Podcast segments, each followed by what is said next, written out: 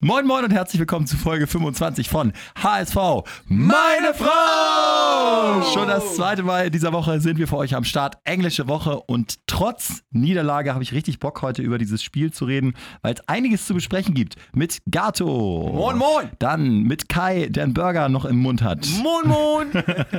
Und der erschlankte Bones. Moin! Aus Neuseeland zurück, minus 5 Kilo und sieht aus wie so ein Surfer-Dude.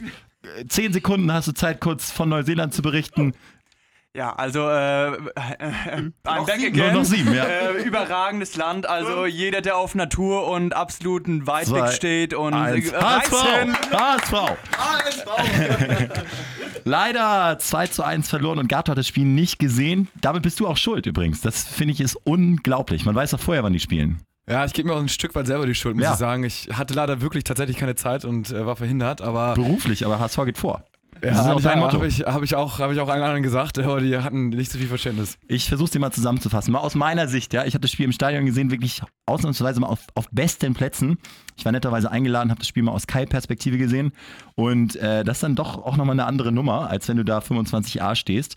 Und ich versuche es mal zusammenzufassen. Bin auch mal gespannt, wenn ihr eine völlig andere Sicht der Dinge habt, dann freuen wir uns natürlich auch immer über Feedback, kriegen ja auch schon ganz viele Nachrichten so bei Instagram und mal schauen, was ihr zu meiner Analyse sagt. Also ich sehe den HSV äh, gut reinkommen, wie eigentlich immer bei Heimspielen und dann wird das Ganze auch endlich mal gekrönt von einem einfachen Tor. Ich habe gesagt, endlich mal wieder ein Eckentor, Papadopoulos, dass man sich nicht so mühsam erarbeiten muss und das muss uns doch eigentlich in die Karten spielen. Aber das Gegenteil war der Fall. Irgendwie wurde die Mannschaft sorglos. Das hast du richtig gespürt. Zitat so im Umfeld, wo ich saß, Spannungsabfall. Und das trifft es eigentlich auf den Punkt. Es wurde noch ein bisschen mit der Hacke schon kombiniert äh, und, und symptomatisch dann der Ballverlust von unserem Dennis Diekmeyer, auf den wir später noch zu sprechen kommen, vor dem 0-1, der ja so ein bisschen leichtfertig den Ball vertändelt, sogar noch ins Dribbling geht, ist auch eigentlich gar nicht sein Style. Und dann ist es eine Verkettung von seltsamen Umständen. Äh, Mavrei springt der Ball zu weit weg, dann äh, kombiniert sich Frankfurter durch auf äh, von Abwehrseite aus links außen, dann äh, stolpert Wallace hier am Ball vorbei. Und dann am Ende des Tages ist ja normalerweise auch noch ein Keeper da, in unserem Fall leider nicht. Martinia greift an der Pille vorbei. Und so steht's völlig unnötig 1-1. Dann die ominösen 20 Minuten, hast du bestimmt auch schon gelesen, äh, völlig verunsichert, da kann es theoretisch 1-4 stehen, wollen wir gar nicht weiter drüber sprechen. Gistol erkennt das und wechselt, weil er Ahnung hat, Albin ein für Wallacey. Ist, na, aber ich sag euch jetzt, ich, es soll nicht immer so ein Gag sein, dass ich sage, Ekdal ist mein Favorite und so. Ich glaube, jetzt hat jeder erkannt, dass Ekdal der aus meiner Sicht wichtigste Spieler des HSV sein kann, wenn er ähm, unverletzt ist. Der nimmt das Spiel in die Hand, der will wirklich auch sichtbar den Ball haben und hat einfach Stabilität reingebracht. Denn nachdem Ekdal kam, nur noch ein Torschuss für Frankfurt. Zweite Halbzeit aus meiner Sicht beste Halbzeit äh, der gesamten Saison tatsächlich, obwohl wir kein Tor geschossen haben, das Einzige, was gefehlt hat, ist das Tor. Und da ist mir jetzt eine Sache wie Schuppen von den Augen gefallen. Wir haben jede Abteilung, ich sag mal, die Viererkette ist, ist, ist Durchschnitt, ist so Platz 10 in der Tabelle, die Außenverteidiger vielleicht sogar ein Stück drüber, die Sechser sind oberes Drittel. Äh, Ekdal Jung, Ekdal Wallacey, Jung Wallacey ist in der Kombination oberes Drittel. Das Problem ist, unsere Offensivreihe, glaube ich, ist sozusagen Worst Three in der gesamten Fußball-Bundesliga. Das ist mir jetzt klar geworden, weil wir den Ball, Guardiola zum Beispiel sagt immer, ähm, Mann, rede ich jetzt lange, es tut mir auch leid, ich halte für den Rest des Podcasts die Fresse. Aber Guardiola sagt immer, äh, ich bringe euch den Ball sozusagen durch Traineransagen ins letzte Drittel und dann seid ihr aber dafür verantwortlich, den ins Tor zu bringen. Und genau diese Qualität fehlt dem HSV, weil die, der vorletzte Ball und der Torschuss katastrophal ist. Das ist meine Analyse zu diesem 1-2. Und deswegen sind wir da, wo wir stehen. Mm, Ja, interessant. Erstmal vielen Dank für die Zusammenfassung. muss da wirklich sagen, ich kann da nur zustimmen. Ich finde auch, dass es halt, äh, dass der Trainer dafür verantwortlich ist, den Ball ins vierte Viertel reinzubringen und ab da brauchst du mehr denn je Qualität, weil du das Eins gegen Eins suchen musst, weil du individuell dich durchsetzen musst dann, äh, vielleicht sogar aus einer Unterzahl heraus. Und ähm, die ist beim HSV da definitiv nicht vorhanden.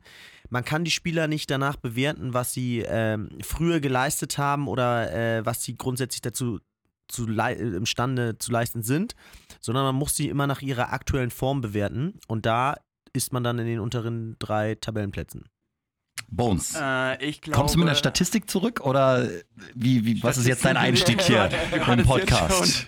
Äh, angesprochen, dass es für dich ähm, sehr unkontrolliert äh, daherkommt, wie der HSV äh, zu spielen scheint. Und das ein bisschen mit Guardiola verglichen. Ich finde, das sind zwei verschiedene Spielstile. Also Guardiola ist ja so ein Mensch, der auf Ballbesitz steht und auf Ballzirkulation. Und das liegt dem HSV ja auch überhaupt nicht. Und das ähm, Spiel lässt ja auch äh, Gistol nicht spielen. Gistol ist ja ein Mensch, der lässt ja immer kontrolliertes Chaos spielen. Sprich, dass der HSV den Gegner in Drucksituationen bringt, räumlich als auch zeitlich, damit der Gegner gar keinen kontrollierten Spielaufbau machen kann. Und während der HSV hingegen ein sehr vertikales Spiel äh, ähm, äh, ich gebe dir, geb dir recht, Bones. Es geht ja aber nur darum, dass am Ende des Tages trotzdem ja der HSV genug Ballbesitzphasen im gegnerischen letzten Drittel hat. Und dann ist ja die Frage, was machst du daraus? Und ich finde, da fehlt es komplett an Zielstrebigkeit. Das ist vielleicht das Wort. Ähm, Zielstrebigkeit nicht. Ich glaube, da, da ist es wirklich eine Qualitätsfrage. Wir haben mit Ab jetzt einen jungen, sehr jungen Spieler, der äh, schon in Ansätzen gezeigt hat, dass er wirklich auch äh, das umsetzen kann, was da vorne mal gefordert ist. Dass wir dort einen Bankspieler haben, sprich wie Drogba oder Lewandowski, der die Bälle mal äh, festmachen kann, der warten kann, bis Kostic und so, und so weiter nachrücken. Das hatten wir mit Wood bisher nicht. Natürlich ist es aber auch Ab nicht das Heilmittel für die nächsten 20 Spiele. Und da sind wir wirklich in meinen Augen, auch wie du sagst, ähm, ist ziemlich dünn aufgestellt und ich glaube, daher re äh, resultiert auch ein bisschen so die Ungefälligkeit vor dem Tor und auch im letzten Drittel des äh, Spielfeldes. Bei uns guter, gutes Comeback für dich. Sehr schön.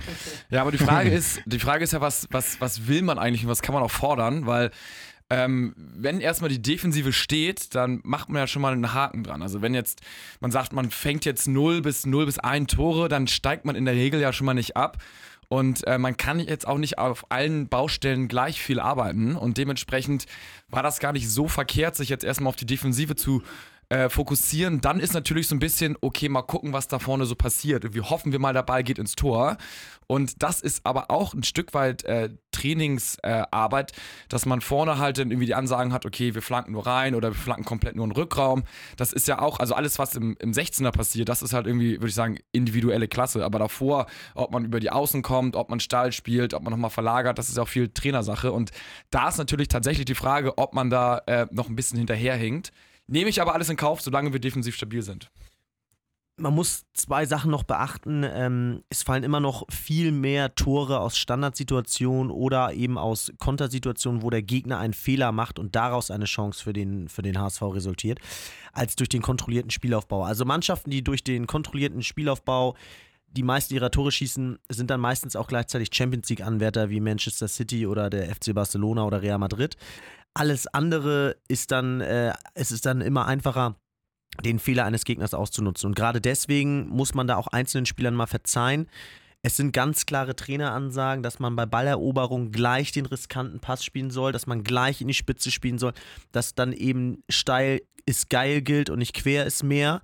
Und dementsprechend äh, äh, ist es dann logisch, dass man dann vorne im, im vierten Viertel oft Fehlpässe sieht oder ähm, den entscheidenden Pass in die Spitze oft als Fehlpass sieht. Ähm, das ist dann auch ganz normal. Mir geht es aber auch um die Qualität der Hereingaben und die Qualität der Abschlüsse. Und wenn wir schon über Arp sprechen, Arp haben wir jetzt wirklich oft genug gelobt und ich stehe auch dazu, dass äh, Jogi Löw den auf dem Zettel hat. Aber das war jetzt wirklich mal ein richtig beschissenes Spiel von ihm. Hatte auch mit Rust, glaube ich, einen Gegenspieler, wo er mal so seine Grenzen aufgezeigt hat, äh, bekommen hat in der, in der Bundesliga. Rust bei jedem Kopfballduell, halbes Stockwerk oder ganzes Stockwerk höher gesprungen, gefühlt doppelt so schwer und da war es einfach fast unmöglich für ihn da sich zu behaupten. Er ist mit Ball am Fuß genial, aber ohne Ball am Fuß hat er im Moment noch keinen Mehrwert für die Mannschaft. Und das ist ja auch völlig normal, dass ein 17-Jähriger, wenn er mal ein schlechtes Spiel macht, dass das dann auch richtig beschissen ist. Und ein richtig geiler Stürmer, sag ich mal, hat, wenn er ein schwächeres Spiel hat, nur einen kleineren Ausreißer nach unten und trägt trotzdem noch was zur Gesamtleistung bei. Wisst ihr, was ich meine? Und das war diesmal nicht der Fall. Und dann hast du nur noch Shiplock als Alternative und Shiplock bin ich bei euch ähm, das bringt uns nicht nach vorne. Ja, aber was, wie, wie ist denn, aber was, also wie ist denn jetzt so deine, deine Essenz daraus? Also was sagst du jetzt? Irgendwie in der Winterpause Offensive verstärken oder nur noch Offensivtraining oder ähm, reicht einfach nicht? Also ich, ich bin bei Gisdol, der heute nochmal gesagt hat in so einer Presserunde, es ist eigentlich echt gefährlich, dass wir immer davon reden, dass der HSV gut spielt und äh, die Punkte aber nicht da sind. Und ich äh, rede es auch nicht herbei und glaube am Ende des Tages, gestern habe ich es euch schon in der WhatsApp-Gruppe gesagt, werden wir so 13. und hoffe auch drauf. Das Problem ist nur, allen muss klar werden, dass man, wenn man so weiterspielt, absteigt. Und irgendwas muss, muss passieren und nicht umsonst. Also ich wollte eigentlich schon heute in den Podcast einsteigen mit der Bildschlagzeile. Ist der HSV diesmal fällig? Ganz so will ich es nicht ausdrücken, aber Oh, Stübi, Wir müssen- Stübi, Ey, ich come bin- on, come on. das Also, Ding, da, ich sag euch, dieses Spiel gegen Frankfurt hat mich so krass Stübi frustriert. Das hat mich fertig gemacht. ja. Ja. das hat mich fertig gemacht. Ich habe eine auch klare Meinung dazu. Ähm, ich sage, dass der HSV, also bis auf Bayern München, kann sich keine Mannschaft in der Bundesliga erlauben, mal ein paar Prozente nachzulassen und trotzdem noch drei Punkte einfahren. Erst recht der HSV nicht.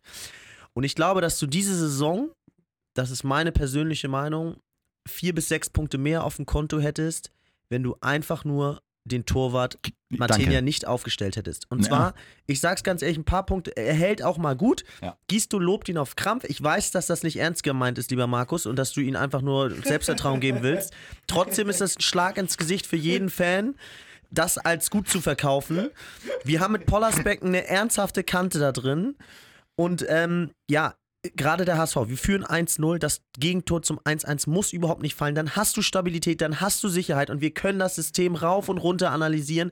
Wenn wir mal uns auf eine Stellschraube fokussieren wollen, dann bitte, dass Martinia sich endlich mal größere Handschuhe kauft, dass der Ball da nicht durchflutscht oder wir vielleicht mal an Pollersbeck denken. Es ist wirklich der dritte oder vierte größere Fehler und genau wie du sagst, das sind am Ende des Tages vier bis sechs Punkte.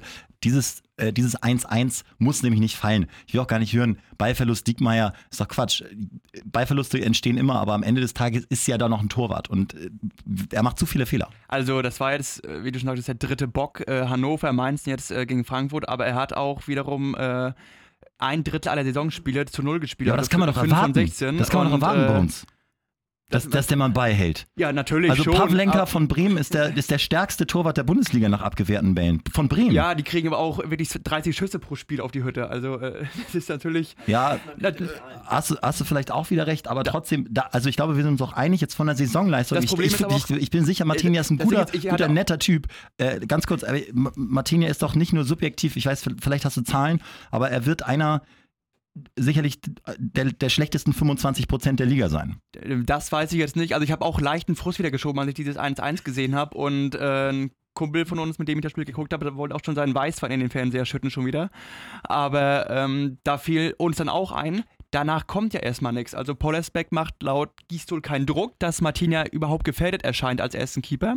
Und den dritten Keeper kannst du im Moment auch nicht anbieten. Deswegen bringt es jetzt auch nichts, da wieder verbal drauf einzuprügeln. Also wir sind jetzt an diesen, ich will nicht sagen Torwart gebunden, aber wir haben jetzt erstmal nur ähm, ihn als stärksten dieser drei Keeper im Kader. Ja, und erwarte ich, dass er sich verbessert. Dann soll er bitte Ja, Fernschüsse natürlich. trainieren. Natürlich, ja. Wer auch immer, soll jemand draufballern? Saliovic. Äh, Saliovic ist seit fünf Spielen nicht im Kader. Ja, oder Dann soll, soll sich Saliovic, hat der offensichtlich den besten Schuss, bitte im Training hinstellen und eine halbe Stunde mit Martinia Fernschüsse üben. Ich will diese Tore nicht mehr kriegen. Ich weiß auch, dass es hart sich auf so eine Person festzunageln und Torhüter sind sensibel und müssen gestreichelt werden und sonst was.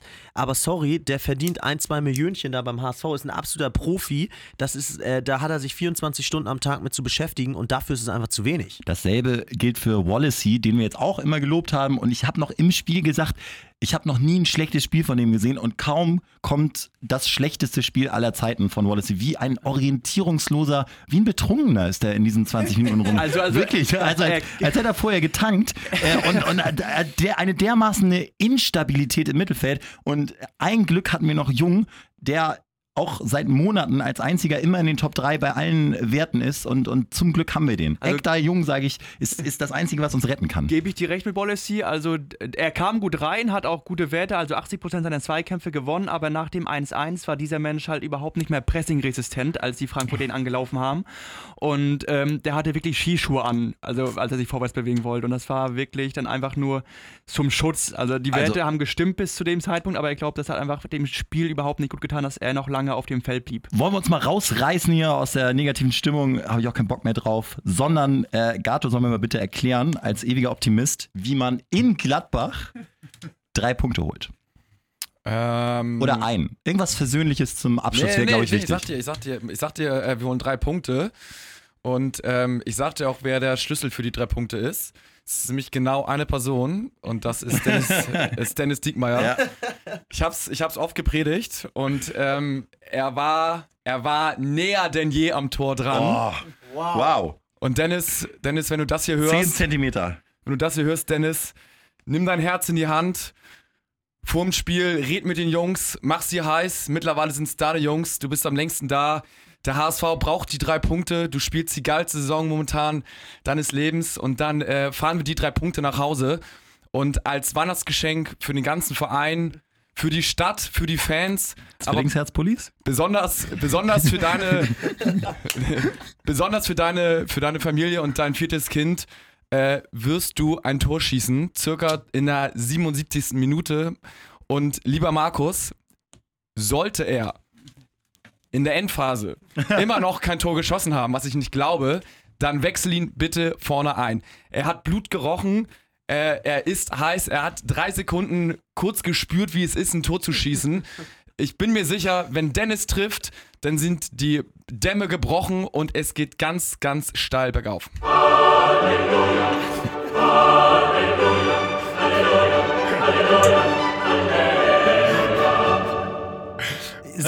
ist geil, so bockt es. Und ich sage euch, auch ein Schlüssel zum Erfolg könnte sein, ich erwarte, dass der HSV da mit dem gesamten Management inklusive Bernd Hoffmann und Klaus-Michael Kühne da mit Geldkoffern beladen, mit dem Weihnachtsgeld schon vorge vor der Nase, vor den Spielern ankommt und die Jungs da heiß sind und den Gladbach drei Punkte holen. Und dann ist auch wieder alles geil. Auf Hoffmann beim HSV habe ich übrigens keinen Bock, aber das ist ein Thema, was wir beim nächsten Mal in Ruhe aufmachen werden. Der hat sich da in der äh, Logengegend auch rumgetrieben und ordentlich genetworked in alter Manier. Aber wie gesagt, das machen wir diesmal nicht auf. Ich wollte noch ganz kurz sagen, bei Gladbach fehlen Kramer immer noch, obwohl sie hofften, dass er fit wird und Sacharer. Das heißt, die Doppelsechs bei Gladbach ist nicht mit dabei. Stattdessen spielt Ginter und einer, den ich noch nie gehört habe. Das ist also eine Chance, äh, da ein kleines bisschen was zu holen. Und da haben wir auf jeden Fall Vorteile. Ja, ich denke schon, ähm, das wird nicht einfach, aber man kann jetzt auch im Training so nichts mehr umstellen. Das geht jetzt nur über den Kopf und muss jetzt einmal sagen, zack, nochmal Arsch hoch, Zähne zusammenbeißen und dann Was? Wow! Was?